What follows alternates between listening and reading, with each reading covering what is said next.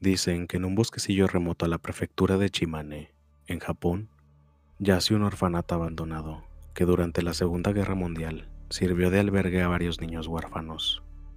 Su presencia allí, sin embargo, no se debía a la actitud desinteresada del gobierno.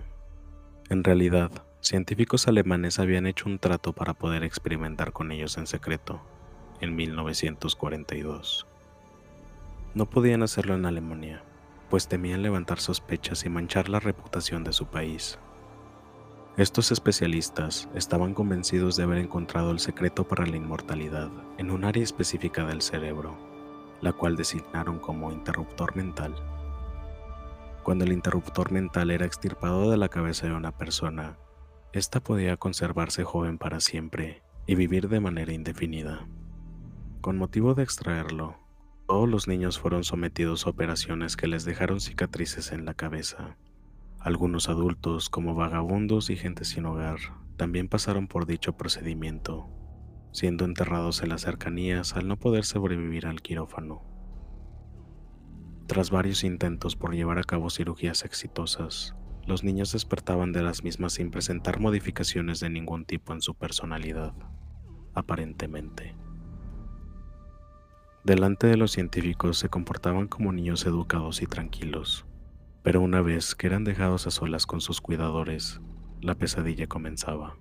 Los pequeños eran huraños y agresivos, desafiantes y problemáticos en todos los aspectos. Tomaron por costumbre jugar un popular juego llamado Kagome Kagome. Este consiste en que todos los niños forman un círculo tomados de las manos, mientras uno de ellos se ubica en el centro. A continuación, mientras los demás van girando, tienen que mirarlo fijamente y tratar de asustarlo haciendo muecas y caras horribles. Si el chiquillo del centro se asusta, claramente pierde.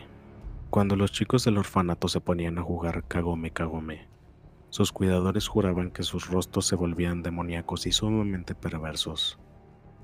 Uno de ellos, al ser convencido por los pequeños de colocarse en el centro, enloqueció de miedo al ver cómo sus caritas angelicales se distorsionaban en semblantes repletos de maldad. Aquello no podía ser natural en ningún ser humano. Lo más aterrador sobre ellos precisamente es que aunque por fuera se veían normales, por dentro su forma de ser era retorcida, y si uno los miraba con atención suficiente, podía ver las cicatrices entre su pelo que evidenciaban lo que les había ocurrido con anterioridad. Muchos cuidadores renunciaron de manera inesperada debido a estas malévolas criaturas. Cuando la guerra concluyó, todos los trabajadores del orfanato abandonaron la institución de inmediato. Jamás se supo qué ocurrió con los niños, si fueron reubicados en otra casa hogar o llevados con familias adoptivas. Hay quien dice que hasta el día de hoy siguen viviendo ahí. Nunca envejecen a causa de los experimentos a los que fueron sometidos pero hace mucho tiempo que dejaron de ser niños. Si te atreves a jugar con ellos, debes de tener cuidado. Mantén la compostura.